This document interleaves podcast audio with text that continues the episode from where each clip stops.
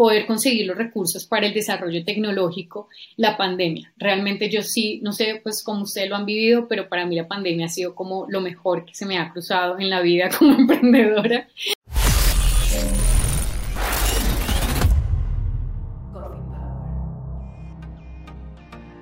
La industria textil es una de las industrias más grandes del mundo, pero al mismo tiempo es una de las industrias con mayor necesidades, que al mismo tiempo se convierten en oportunidades. Oportunidades para la aplicación de la tecnología, oportunidades para emprendimiento, oportunidades para soluciones que ayuden a conectar personas.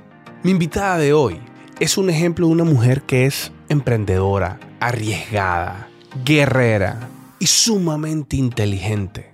Ella se llama Carolina Gaitán Montoya y es la fundadora y CEO de La Cortesana, un marketplace que permite conectar personas en la industria textil en todo el mundo.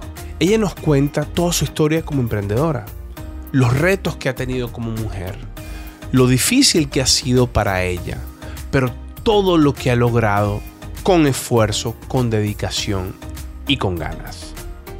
Mi nombre es Osvaldo Álvarez y aquí comienza este episodio de Coffee Power. Ya está disponible nuestro curso de liderazgo en equipos de ingeniería de software en Udemy, un curso para ayudarte en tu misión de ser cada vez un mejor líder en tecnología.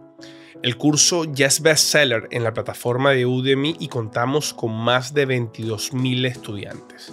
Así que aquí en la descripción te dejo un código de descuento. Nos vemos en el curso. Bienvenidos sean todos ustedes a un nuevo episodio de aquí de su podcast Coffee Power. Hoy le trajimos mujeres emprendedoras a la mesa. Carolina, ¿cómo estás? Muy bien, gracias. Gracias por la invitación y por eh, hacerme parte de este espacio tan increíble de emprendedores. No, el placer es todo nuestro. Carolina, como les comenté, es la fundadora de La Cortesana, que ya nos va a comentar un poco más pero, pero esa experiencia de ella como mujer emprendedora creo que es importante. Em, y bueno, ya vamos a preguntarle bastantes cositas que le tenemos. Y aprovecho para saludar a Nati, que siempre nos acompaña en los episodios de emprendimiento. Nati, ¿cómo estás? Hola, mi querido, bienvenido otra vez a este año 2022 con estos espacios de emprendimiento, teniendo pues acá a Caro que creo que es un ejemplo para las mujeres emprendedoras y pues vamos a ver qué historia nos cuenta que para nuestra audiencia puede ser muy interesante.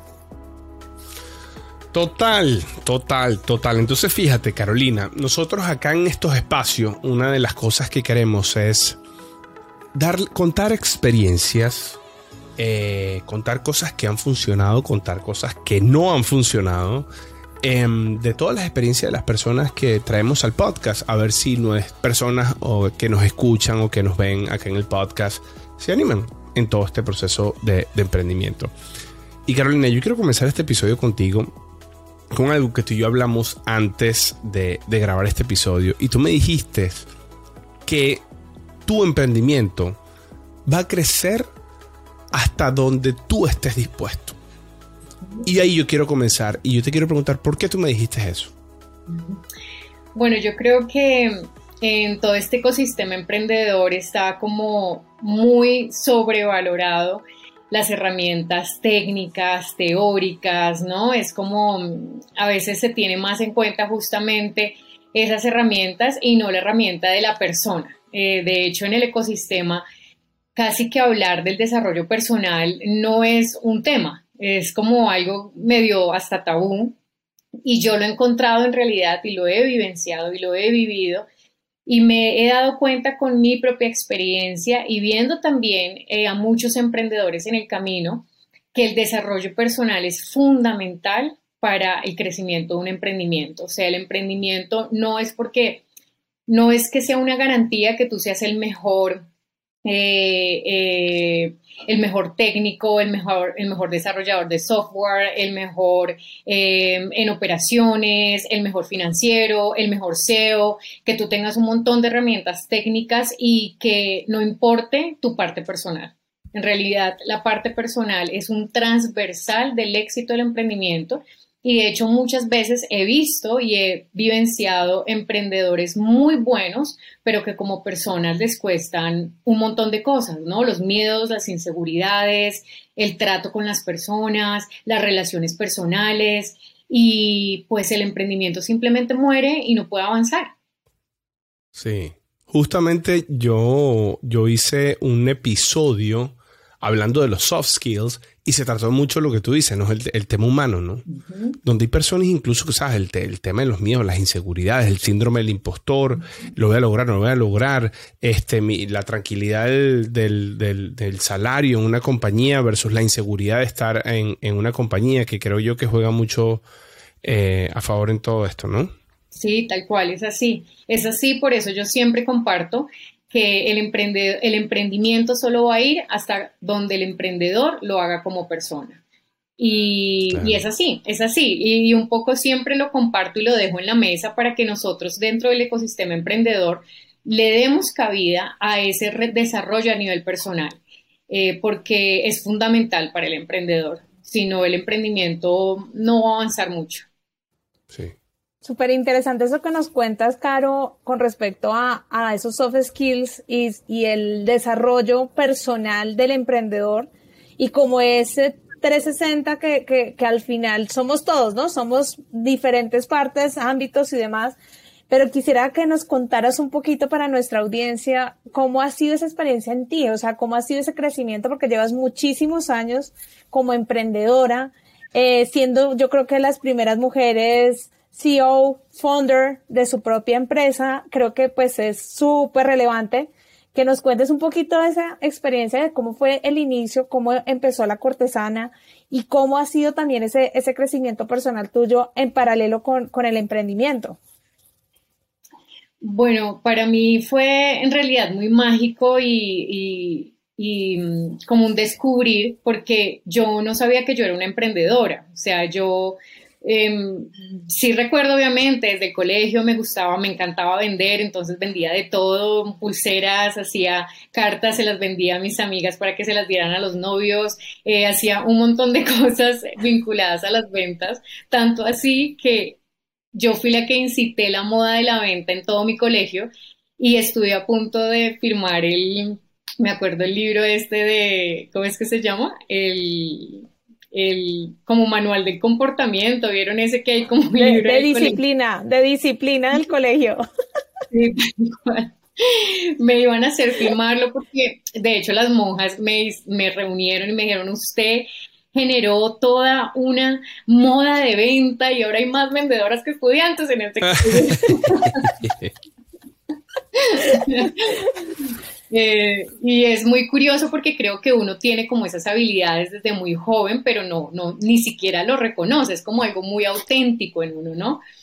Y después, bueno, me hice diseñadora de modas, creé mi propia marca, pero siempre yo como levantándome a hacer que las cosas pasen, o sea, como que siempre he tenido ese mindset, creo que eso ha sido como una impronta desde que empecé eh, con la marca, con, primero como diseñadora, con mi propia marca, como levantarme, hacer que las cosas pasen. Algún obstáculo, buscar una solución, algún reto, mirar cómo lo puedo resolver. Eh, después con la creación del primer coworking textil del mundo, que fue un resultado de, de esa experiencia dentro de la industria textil, pues fue ahí en ¿Dónde fue eso? ¿Cómo? ¿Dónde fue? Este espacio lo creé en Argentina el primer coworking textil del mundo, donde en vez de ir a un coworking y alquilar oficinas, pues nosotros teníamos herramienta, maquinaria y utensilios disponibles para diseñadores, textileros, maquileros que necesitaran las herramientas.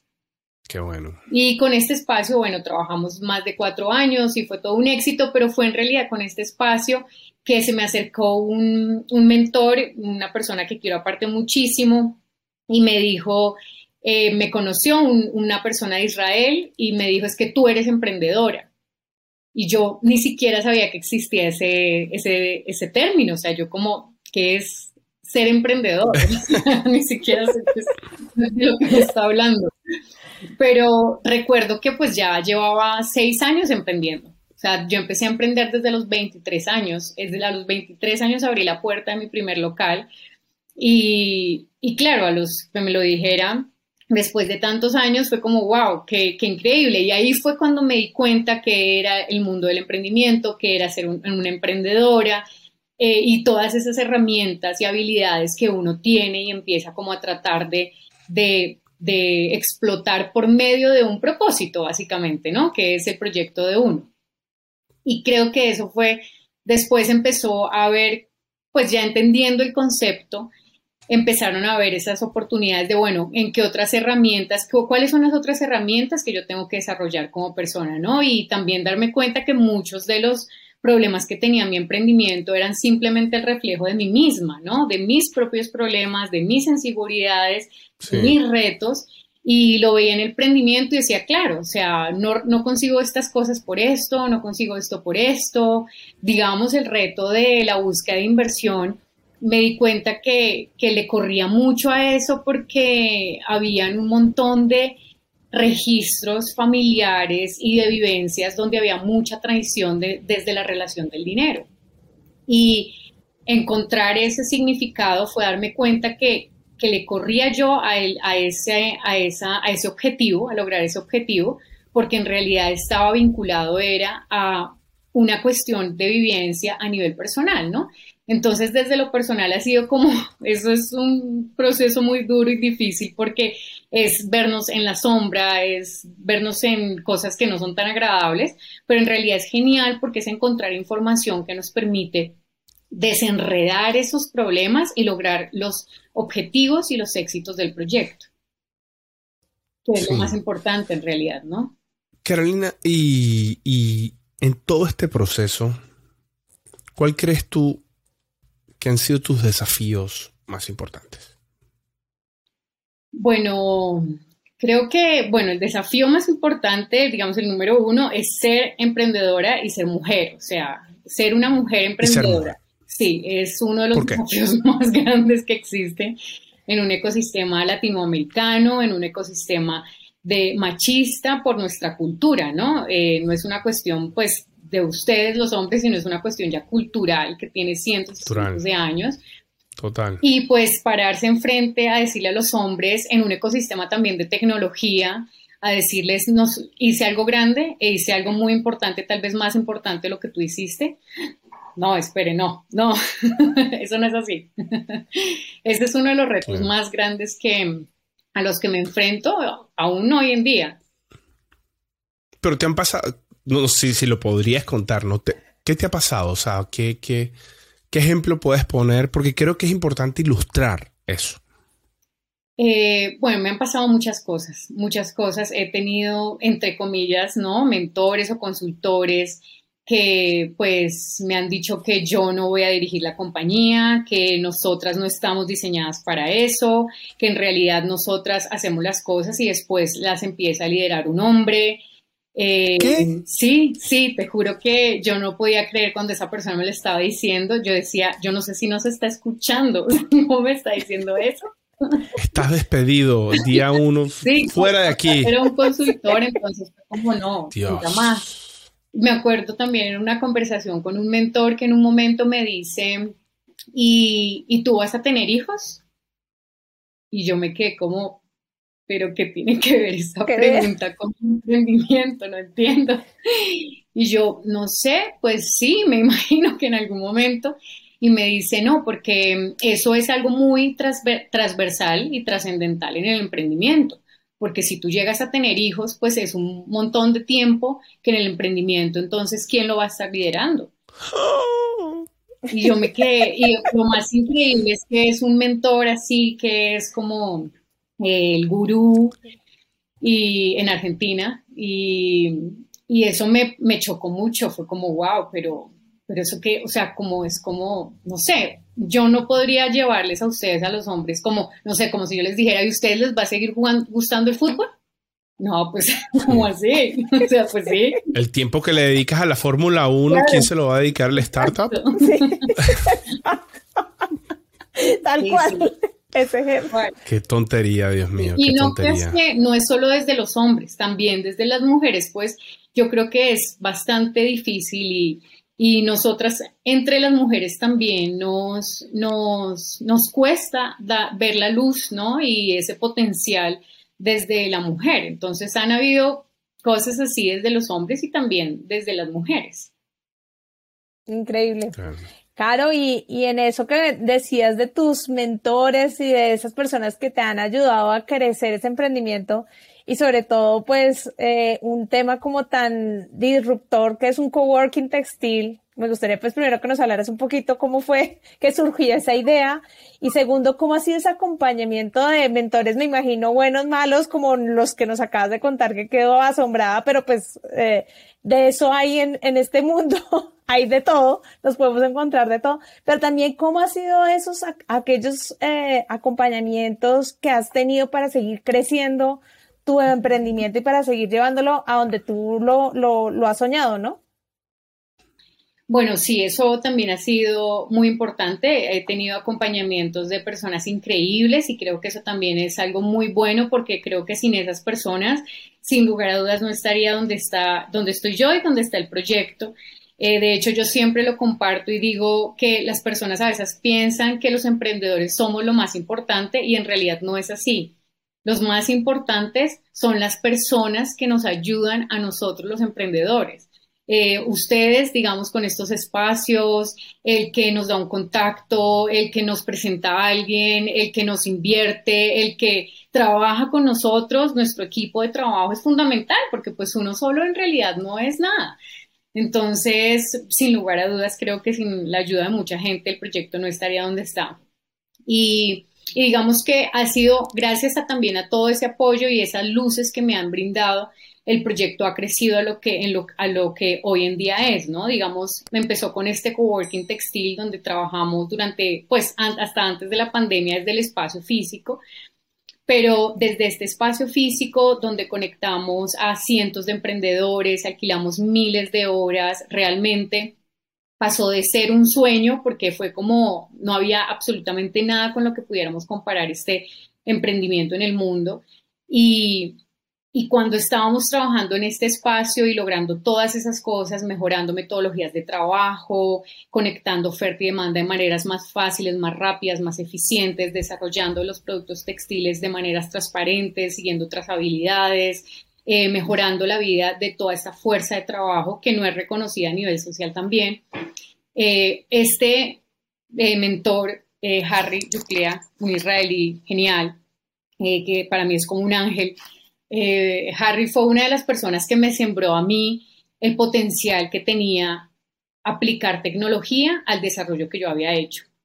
Y fue como una semilla que me dejó y desde que como a los dos años del proyecto, que recibíamos consultas de personas en todo el mundo, todas las personas querían trabajar con la cortesana, que nosotros desarrolláramos sus productos, y yo decía, pero ¿para qué? Pues imagínate qué ridículo es el que no puede venir a Buenos Aires, Argentina, pues no puede adquirir los servicios, no. Y digamos, la industria, la industria textil y la industria de la moda es una industria fuertísima, o sea, es la segunda industria más grande del mundo que factura más de 3 trillones de dólares al año. O sea, no estamos hablando de cualquier industria. Y es una industria que sin su fuerza de trabajo, que son quienes realizan los productos textiles, no es nada. Porque no hay ninguna máquina que desarrolle productos textiles de ningún tipo. Entonces, la mano de obra, que son millones y millones de personas, eh, son fundamentales. Así que con esos conocimientos yo dije, bueno, sí, es verdad, o sea, ¿cómo puede la, tecnología ayudarme a que este coworking deje de ser físico a pasar a ser algo digital, donde la, pues, lo digital traspasa barreras de una manera increíble? Y con esa semilla fue que nosotros empezamos a hacer todo este traslado de los servicios que habíamos validado en el espacio físico a una plataforma tecnológica. Y bueno, yo creo que la pandemia también nos ayudó mucho y hoy en día eh, el coworking pasó de estar en un espacio físico y solo en Buenos Aires, Argentina, a pasar a estar en una app donde tenemos una comunidad de más de 40 mil personas en todo el mundo, eh, personas conectando oferta y demanda de maneras súper eficientes, ágiles, mucho más rápidas. Eh, hoy en día tú puedes buscar el taller, buscar a la modista, buscar al especialista que necesites o al proveedor por medio de la aplicación y eso pues agiliza muchísimo los desarrollos. Y creo que si no hubiese sido por este hombre, ¿no? Que me puso esa semilla, me dijo, creo que has hecho algo bueno, pero puedes hacer algo más grande. Y tienes que mirar cómo la tecnología puede ayudar a que eso crezca y bueno, y hoy traspasamos barreras y todos los días se siguen uniendo personas a este, a este espacio, ¿no? No, súper interesante. Y por cierto, qué bueno que, este señor te ayudó porque el otro no te quería ayudar, te lo digo. Este sí te ayudó. Mira, eh, me parece increíble. O sea, lo que estás haciendo es básicamente como un marketplace textil, donde conectas oferta y demanda y todo el proceso, que, que, es fenomenal, ¿no? Tal cual, tal cual, porque es uno de los retos que tiene, más grandes que tiene el sector. O sea, no ha existido absolutamente nada. Eh, la, industria textil y, moda no había tenido la aplicación de tecnología y eh, solo piensa la gente que la tecnología son máquinas mejores o equipamiento moderno, tal cual, pero no eh, un desarrollo tecnológico que en realidad lo que hace es conectar a esa pues, personas ¿no? humanas que son quienes desarrollan los, los productos y los proyectos y que aparte es la gran necesidad de las empresas y, de los emprendedores. Mira, hoy en día nosotros tenemos una búsqueda para unas cuatro o seis empresas de más de 8 mil personas que se requieren en el sector y no las encuentran, pero al mismo tiempo nosotros tenemos a miles de personas diciéndonos que necesitan empleo y trabajo dentro del sector. Entonces es cómo es que no se encuentran estas dos personas. Es el gran talón de Aquiles de todas las marcas eh, y de todas las empresas vinculadas en el sector. Fíjate, Carolina, yo, yo, yo tenía una pregunta para ti que era enfocada en tecnología, ¿no? Pero ya tú entraste y no contaste. De hecho, te iba a preguntar, ¿qué crees tú que pueda pasar en el futuro con tecnología? Y bueno, me comentaste lo que estás haciendo, ya no es el futuro, es el presente. Justo quiero preguntarte, ¿cómo ves tú, eh, en adición a lo que ya tú estás haciendo, que todo lo que está pasando a nivel tecnológico pueda apoyar a la industria textil. ¿Qué casos de qué casos de uso, qué ejemplos te imaginas tú que pueda suceder y va a pasar en el futuro? Aparte del metaverso, ¿no? O bueno, incluye el metaverso también si quieres. Bueno, mira, a mí me encanta lo que hago y, este sector porque es un sector donde se necesita todo. Hay todo por hacer. Y, y, no es una broma que somos el segundo más grande del mundo. Entonces es el la segunda industria más grande del mundo donde hay todo por hacer. Eh, nosotros estamos conectando a las personas de maneras más rápidas y más eficientes. También estamos trabajando en todo lo que empezar a aplicar EdTech, empezar a desarrollar educación especializada para el sector, que se, se necesita de una manera impresionante, donde tenga las personas más acceso a esta educación, porque imagínate que nosotros, bueno, es que una máquina de coser y una persona vinculada al sector está desde el pueblito más inhóspito que no te puedes llegar a imaginar hasta en medio de Nueva York.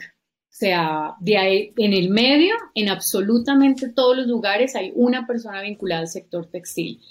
Sin hablar, imagínate en los conocimientos ancestrales, los grupos indígenas, las técnicas manuales, las técnicas industriales, la ingeniería textil, la innovación textil. O sea, en educación tiene un potencial inmenso. Es una industria que no está bancarizada. Entonces, todo lo que es fintech, o sea, es una oportunidad gigante también para el sector, donde lo veo también muy prometedor. brindarle a estas personas todas estas herramientas que el mundo está obteniendo de una manera fácil en cualquier eh, industria y para cualquier persona, pero no para estas personas que trabajan dentro de la industria textil. Eh, y también, sin lugar a dudas, lo veo en el metaverse, ni hablar. Hoy en día ya hay marcas que ofrecen diseños digitales, o sea, desde la, desde la sostenibilidad y todo el impacto, bueno, somos la segunda industria más contaminante del planeta y para paliar un poco esta situación, imagínate que pues tú hoy en día ya lo puedes hacer, de hecho, con algunas marcas. Compras un, un, por ejemplo, tú te puedes comprar un traje para Coffee Power y lo utilizas esta hora y lo desechas. y ya no, digamos. Uy, no. Uy, qué miedo. No, no, no. Yo, mira, te digo, Carolina, yo estoy muerto del miedo con esa cosa del metaverso y vivir en una cosa virtual. Yo me estoy volviendo loco aquí metido en mi casa porque no tengo. Este, yo extraño a la gente, lado de verdad. No sé, no sé. Yo creo que. Yo, me siento que yo estoy enchapado a la, enchapado la antigua ya. Yo, yo, yo a veces le digo a mi esposa como que Así era mi papá. Cuando nació la computadora, ¿qué es eso la computadora, muchacho? Tú esa cosa de la computadora andas a jugar béisbol, andas a estudiar abogado, qué sé yo, eso es un computador, mire. Sí. Pues es que, lo que creo que el gran reto que tenemos como humanidad, yo creo que las cosas que nosotros inventamos no son malas, eh, que las utilizamos para cosas que no son positivas para nuestra sociedad. Ese es el gran reto que tenemos, ¿no? Porque yo creo que por ejemplo, o sea, si no fuera por estas tecnologías, yo no podría conectar a más madres cabeza de familia que necesitan trabajo con empresas. O sea, esas señoras no tendrían forma de llegar. Talleres rurales, eh, personas que están buscando empleo. Y si no fuera por la tecnología, pues eh, sería mucho más retador, ¿no? Entonces yo creo que con el metaverse, con todo, ¿no? Con la educación tecnológica, con el EdTech, FinTech, con absolutamente todo tenemos el mismo reto de cómo estas cosas que inventamos las usamos para que mejore nuestra sociedad, porque si no es como no sé si vieron Don't Look Up, pero un poco es sí. No. Sí, sí, sí. la película, la última película de Leonardo DiCaprio en Netflix, te la recomiendo. Oh, Don't Look Up, ya, sí, la vi, sí, la vi, sí, la vi, sí, la vi. Sí, no, no, no, no, yo, perdón, fui yo que no entendí, yo que tengo, no, no te preocupes. Y es un poco así, ¿no? Es como, bueno, bueno, no vamos a ver que en realidad todas estas cosas que desarrollamos las tenemos que desarrollar para que todos como sociedad estemos mejor. Ese es el don't look up, que, en la que nos enfrentamos empresarios, emprendedores, todos, todos desde donde estamos. Es como, bueno, vamos a seguir creando cosas por crear, hacer dinero por hacer dinero, destruir el ambiente por destruirlo, seguir extrayendo minerales por, por sacarlos, ¿Eso es lo que vamos a seguir haciendo o vamos a entender que todos los desarrollos son para la mejora de nosotros como sociedad y como humanos, ¿no? Como personas. Claro. Súper profundo eso que, que, nos comentas, Caro, y me encanta escuchar como toda la historia y cómo la vas enlazando y vas metiendo como toda esa experiencia que ha sido el crear un, un coworking de este estilo y sobre todo pues que, que como lo mencionabas es de las industrias más importantes y la que Mm, curiosamente, eh, tiene todo por hacer, como tú lo mencionabas, y como no, no hay más tecnología y más enfoque, y tú siendo mujer, eh, te has dado cuenta que, que, puedes hacer muchísimo y seguramente eh, seguirás inspirando muchísimas más eh, personas pues para, para apoyar esta industria. Pero lo que quisiera preguntarte es, dentro de esos éxitos, eh, ¿cuál resaltarías eh, dentro de esa, de esa carrera que has tenido desde pequeña? Nos contabas desde el colegio que, que siempre has tenido como esa, esa vena emprendedora. Em, ¿Cuál ha sido ese éxito que tú recuerdes y cómo lograste llegar ahí? ¿Lo dices más de esta época o desde niña? En tu vida, en tu vida, o sea, en general, ¿Cuál ha sido ese éxito que tú recuerdas y que dices de verdad y que, y que resaltas de ese éxito? O sea, ¿cómo llegaste ahí?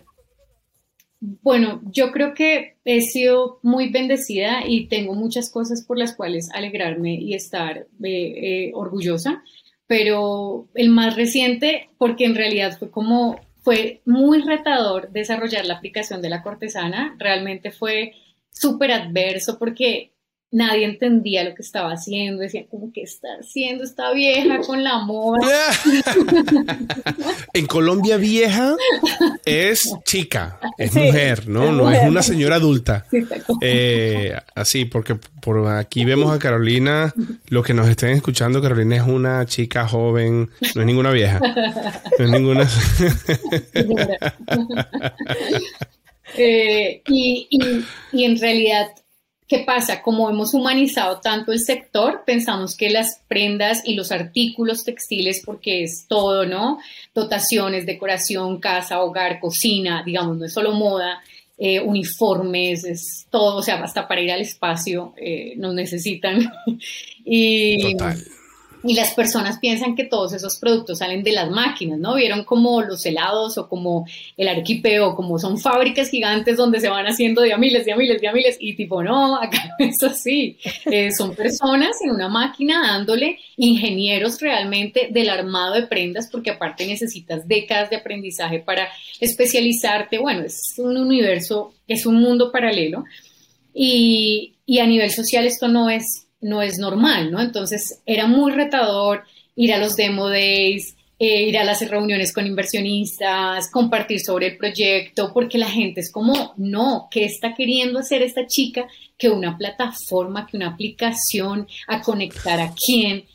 Y yo seguía con la app y seguía con la app y seguía con la app hasta que pudimos juntar los recursos del desarrollo tecnológico, hicimos el desarrollo tecnológico y yo le decía a todas las personas cercanas a mí, se los juro que es que va a ser un antes y un después, porque la gente cuando lo vea lo va a entender, porque ahora no lo entienden y yo soy como una loca que nadie entiende. Y, y, y, era así, literal, era así, una loca que nadie entendía hasta que saqué la aplicación. y eso fue como un éxito muy importante, pero en realidad, ¿por qué? Para mí es importante realmente mi usuario. A mí no me, las vanidades de ir a caerle bien a personas que, que, ni siquiera van a ser usuarios míos o al inversionista o al, al empresario, a la persona, pues ellos no, o sea, si no eres un usuario mío, pues obviamente me gusta caerle bien a la gente, pero, pero si no, no, no, mi emprendimiento no, está para eso, ¿no? Exacto, no está para simpatizar a gente que tal vez ni siquiera son usuarios míos. Mi preocupación y por lo que trabajo todos los días es por mi usuario, o sea, que ellos realmente entiendan lo que yo estoy haciendo. Y cuando sacamos la aplicación fue muy chistoso porque yo a los chicos de tecnología les dije que borraran todo. Borraran todo lo de la aplicación. ¿Todo Porque ¿Cómo es, que todo, cómo que toda la red, aplicación? como es una red como es, es como una red social, digamos la presentación cuando tú la hacer, nosotros habíamos hecho muchos, muchas publicaciones, como haces publicaciones Okay. de búsqueda, oferta, Ah, Ok, el contenido. el contenido, el contenido. Ok. exacto. De toda la aplicación, pues el home del contenido, el home, el contenido del home, Bórrenlo. lo borramos todo. y yo lancé la aplicación y no había nada. O sea, tú bajabas una aplicación donde no había nada. y yo, y yo después de que lanzamos, hicimos el lanzamiento todo, me di cuenta de eso. Dije, "Ah, pero ¿cómo hice esto? O sea, ¿cómo no agarré un grupo tipo 30 personas, 20 personas a hacer Claro, como un dummy test, sí, claro. Claro, porque nosotros también habíamos hecho publicaciones de prueba, onda el perro, el edificio, la planta, no, no era nada con vinculado al sector. Y yo fui como, no, porque hice esto, no puedo creerlo. Pero ustedes no van a creer lo más hermoso y creo que eso fue algo que me llenó el alma. Sí, aparte no había ni un video que explicara cómo funcionaba la aplicación. o sea, yo creo que fue el peor lanzamiento del planeta Tierra. Pero lo más hermoso fue que todas las personas, o sea, como a las dos horas de haber hecho el lanzamiento, de haber, de haber hecho el lanzamiento, empezaron a publicar, a publicar, a publicar, a publicar. Todas Y se llenó. se llenó solo. Y todos entendían, o sea, no le tuve que enseñar a nadie, todos entendieron cómo usar la aplicación, todos sabían que era vinculado al sector textil. Ustedes entran y solo hay cosas del sector textil, desde el costurero hasta la diseñadora, la que ofrece eh, moldería, patrones, desde Canadá, Estados Unidos, Japón, Italia, Latinoamérica, una comunidad inmensa en toda Latinoamérica. Y fue como, wow, gracias, gracias, gracias. Porque, Eso se llama Product Market Fit. O sea, tú creaste algo que alguien necesita. Y sabes que me parece interesante, es que tú, tú, tú como lo dices, es como, es como si tuvieses una lupa así que, que te permite ver como Sí, más más al allá de lo que la gente puede ver. Y eso es porque tú dominas también la industria y conoces las necesidades y conoces a la gente y entiendes lo que padece. Y aparte tienes noción y conoces también de lo que está pasando con tecnología. Entonces, ¿sabes? Si, cono- si conectas esto, usas la lupa, ¿no? Me parece maravilloso. Y ese fue, Claro. ese ha sido el éxito más hermoso reciente. No, pues, eh, pues fue realmente entendiendo al usuario y, y sabiendo que tú estás dedicada a tu usuario. De otra manera, creo que no hubiera pasado ese éxito con tu aplicación.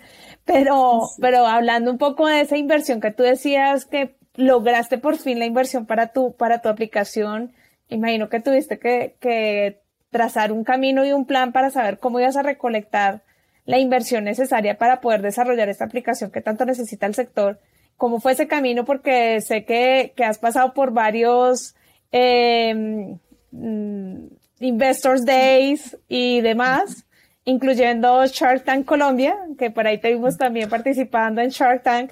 pero ¿cómo fue ese recorrido para tú lograr, porque decías antes también, no, esta vieja está como loca, nadie, nadie te entendía qué era lo que querías materializar y así es más difícil aún vender a un inversionista que no está en el mundo, ¿cómo lograste eh, vender tu idea para que efectivamente lograras la inversión que necesitabas para tu aplicación?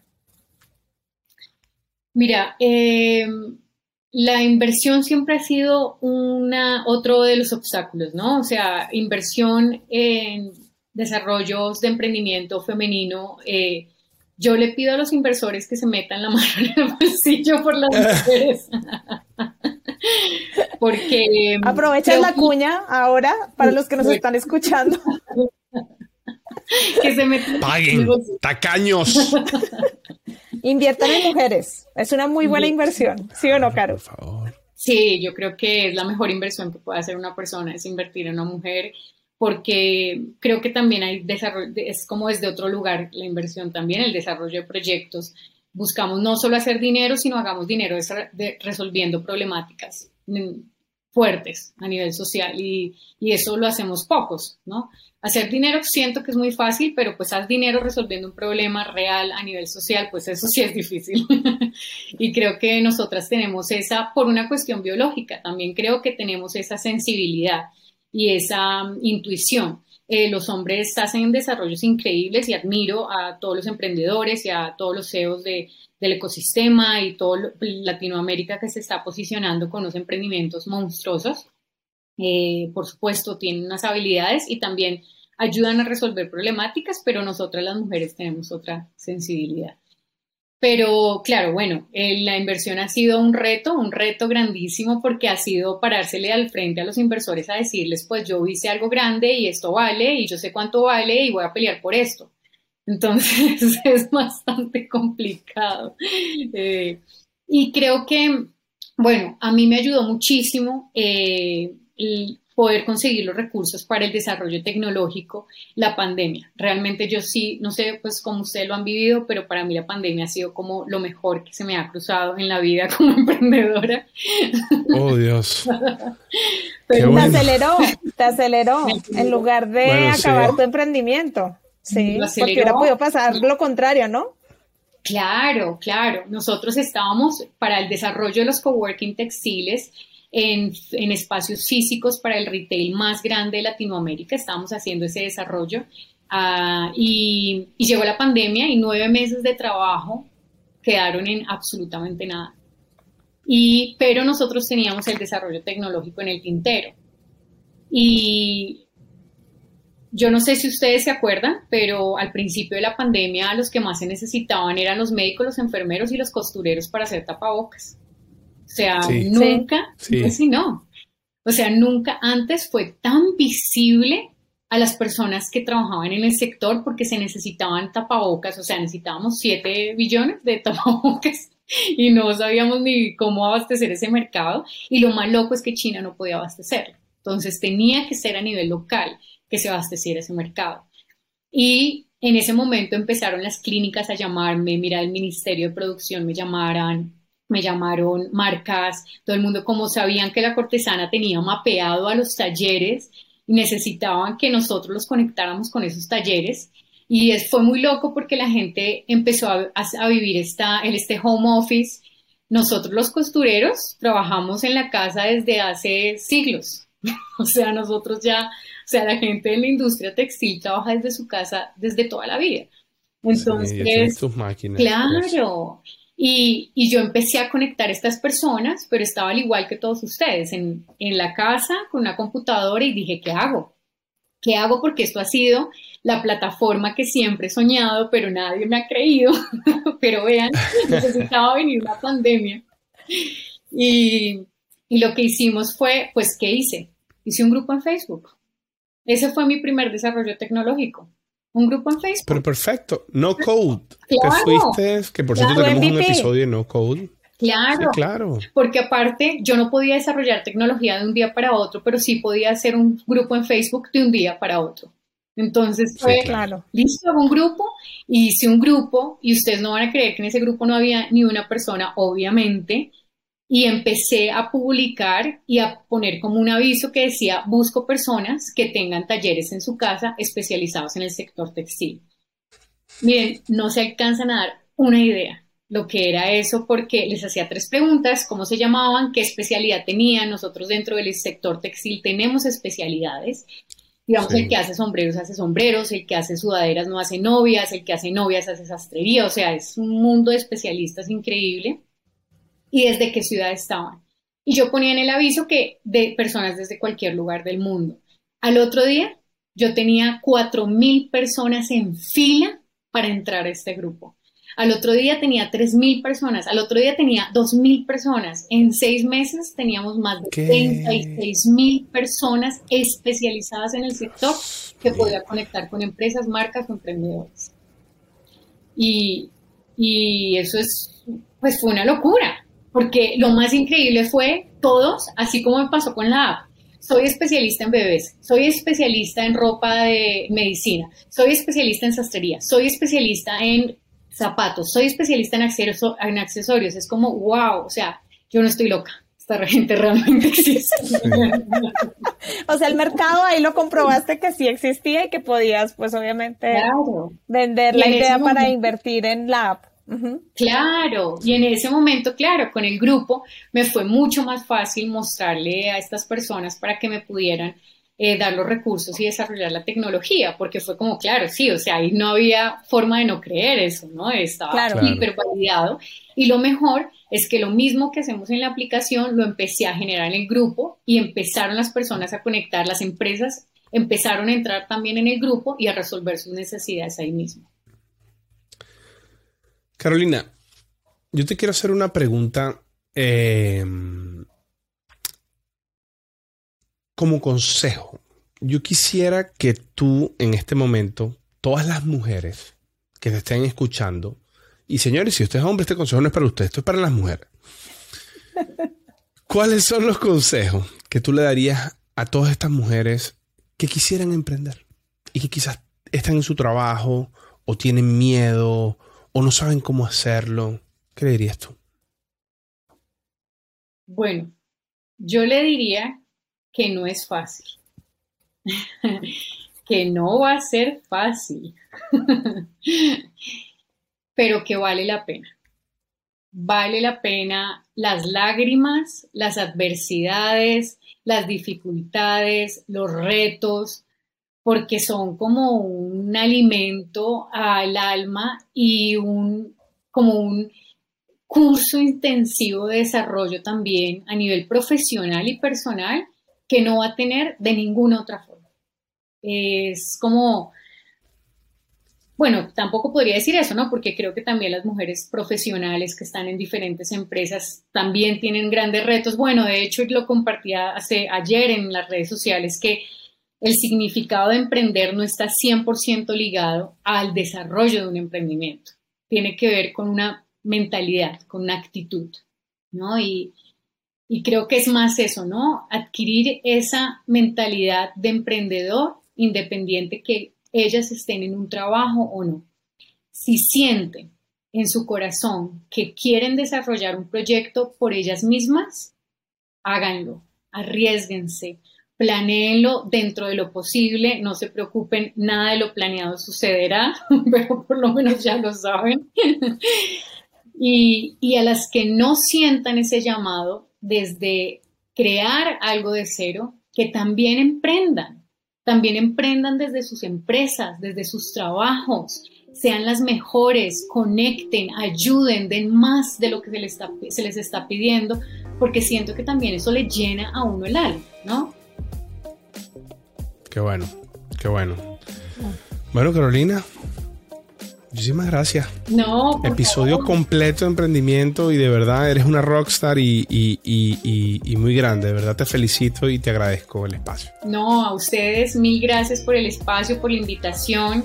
Eh, creo que esto es emprender los tres desde este espacio donde nos conectamos para que todos brillemos eh, y esto creo que es lo más hermoso que pueden hacer. Se los agradezco mucho como mujer emprendedora para que también llegue a otras mujeres emprendedoras y sigamos empujando esas, esas puertas de paradigmas que tenemos y creemos cosas grandiosas. Mil, mil gracias por la invitación.